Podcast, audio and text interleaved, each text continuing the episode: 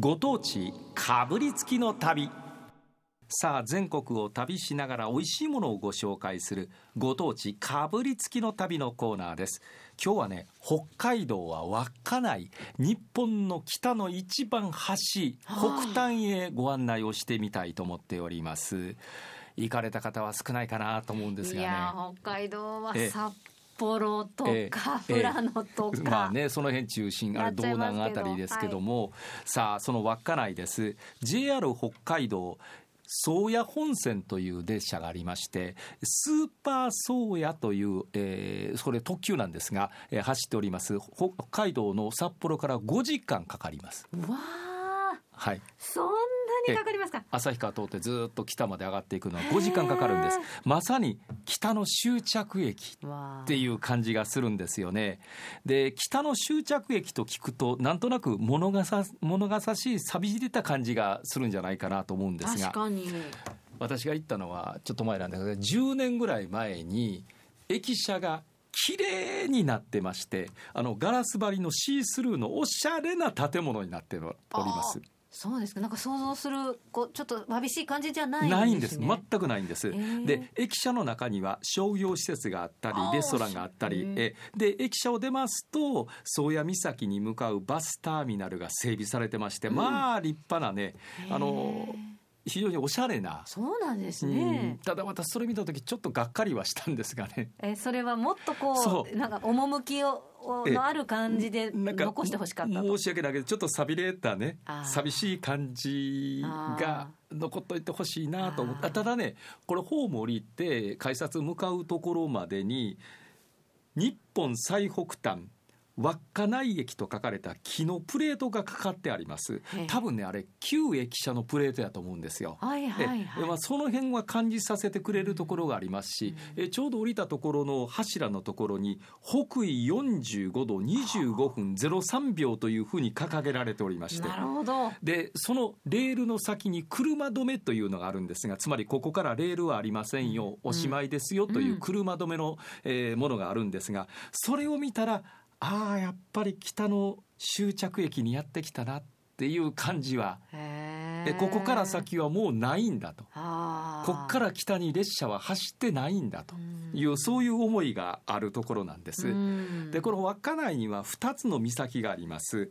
さっき言いました宗谷岬。これがね日本の一番北の端の岬になるんですがこの稚内の駅からその宗谷岬までは車で3 4 0分かかるんです。そんなにかかちょっと離れてるんです。ねえ。でもう一つノシャップ岬という岬がありまして、うん。これはあの駅からね車で10分ちょっとで行けるところなんです。でこのノシャップ岬まで行きますと利尻島それから礼文島これがはっきりくっきり見えます。肉眼で。見え見えます。もうそこです。で特に利尻島は利尻富士と言いましてね高い山がありますんで本当富士山のような山がある島なんでこれが綺麗に見ることができます。ええーぜひねここは訪ねていただきたい。ですぐ横にね赤と白のストライプの40メートルという高い灯台があるんです。はいはいもうすぐ横にはいその灯台があってその灯台の横に日本の最北端の水族館があります。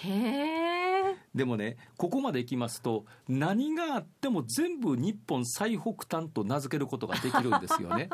例えばマクドナルドのお店があるんですが、はい。日本最北端のマクドナルドとこうなってくるわけです。何でも最北端という名前がついてくるということになるわけですよ最ね北端が集まってるんですね。そういうことです。えでね駅からちょっと南側に下ってちょっと上に上がる小高い丘みたいなのがあるんですがその高台に公園がありましてね、はい。その公園の真ん中に大きなモニュメントがあります。でここには異国となった樺太への望郷の念とそこで亡くなった人々を慰めるための火が立ってるんです。この火がね高さが8メートル。なんとその火の向こうにサハリンが見えるんです。私ねこのサハリン見た時にえあれがサハリンなんだと外国ですからねもう。まあでもそれ近いってことですよね。近いですだからまっすぐ見えるというあの公園の横にお土産産物屋さんが何軒かあって私分からなかったんでその土産物屋さんの表に立ってた女性の方に「あの島なんですか?」って聞いたら「サハリンです」って言うから「えー。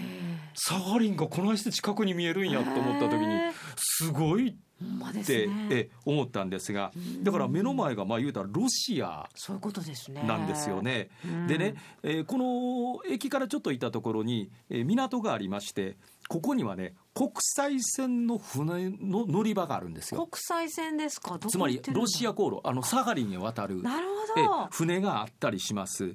でね一番驚いたのは街を車で走ってたらあの行き先表示板っていう大きな例えば北に行ったらあ弁天町、ええ。で西に行ったら大正とかはい。こう書いてある青の大きなパンがあるでしょ、で弁天町って書いてあるんだから下がロシア語なんですなるほどね。これは異国情緒がありましたそえれは稚内ならではなんじゃないですか。日本でうん。その行き先案内表示にロシア語表記なんていうのが存在するんやと思ったんですよ。ええ、これはまあ珍しいものを、ね。やっぱり北の端まで行くと違うもんやなと思いましたね。ええ、さあ、えーその稚内でかぶりつくもんなんですけれども、ね。何を食べるかというとタコなんです。タコ、はい。イメージがない。皆さんから魚介類のね、はい。えーあの好きな魚介類なんですか、うんうん。というふうに今ファックスメールいただいてるところなんですが、えータコしゃぶを食べさせてくれるということなんですね。稚内でタコしゃぶ。実はこの宗谷岬のありますこの稚内水ダコの漁獲量が年間およそ2000トン日本一なんです。で宗谷の大ダコとも呼ばれているこの水ダコなんですがだいたい全長がね34メートル重さが30キロから40キロ。大きいんですね。かなり大きいんですよ。でその宗谷のそのタコ漁なんですけれどもえっ、とね樽流しといういう取り方をするんですがね。タコ壺で取るわけじゃないじゃないんです、うん。そのね、えー獲物に抱きつくタコの習性を利用しまして、はあ。熊手のようなものを、うん形をしたイサリという針、うん。その仕掛けで浮き輪にそれをつけて流すんですよ、はい。そうするとねタコがね抱きついたら浮き輪が沈むんですよ、はい。ほんでタコが赤かったっていうのを引き上げて、えーこういう取り方をしてるらしいんですよね。でただねみ水ダコというとマダコに比べると味が薄いそうでしょうね、水ダコっていうそうぐら。ないんですからもう一つコクがないということで売れなかったんですよ。はあはあはあ。そこでなんとかうちでよう上がるこの水ダコをものにできへんもんかなということで、世間にアピールする方法はないかということで水ダコは柔らかいと、ええ。この柔らかいのを逆手にとってタコしゃぶはどうやろうかということになったらしいんですよ。なるほど。でタコしゃぶはタコの足を縦に細長くスライスするんですよ。だから長いんですよ。スライスしてるから、うん。でしゃぶしゃぶのようにさーっとお湯通しして食べるんですがでもねお湯通ししてもマダコよりも水ダコの方がお湯通しすると美味しいというふうに言われるようになってしかもね多少火を通しても硬くならないんです水ダコは。それが特徴なんだそうなんです。ふにゃっとなってんのを逆に生かして、口の中に入れてもそのしゃぶしゃぶしたらふにゃっとなったその美味しさが出るという特に食感がいいということになってはいはいはい一気にこの水だこというののしゃぶしゃぶをここの名物にしようということで今はこの稚内では水だこのしゃぶしゃぶが有名なんですよ。で食べるのはタレなんですけれども基本ね味噌だれで食べるんですよ。なんか外。タコというとなんかどちらかというとポン酢か醤油かね。なんかそんなんで食べるというイメージがあるんですが、そうじゃなくって味味噌で食べる味噌だれで食べるんですよ。うんこれも一つの特徴であってうん美味しいもんですよ。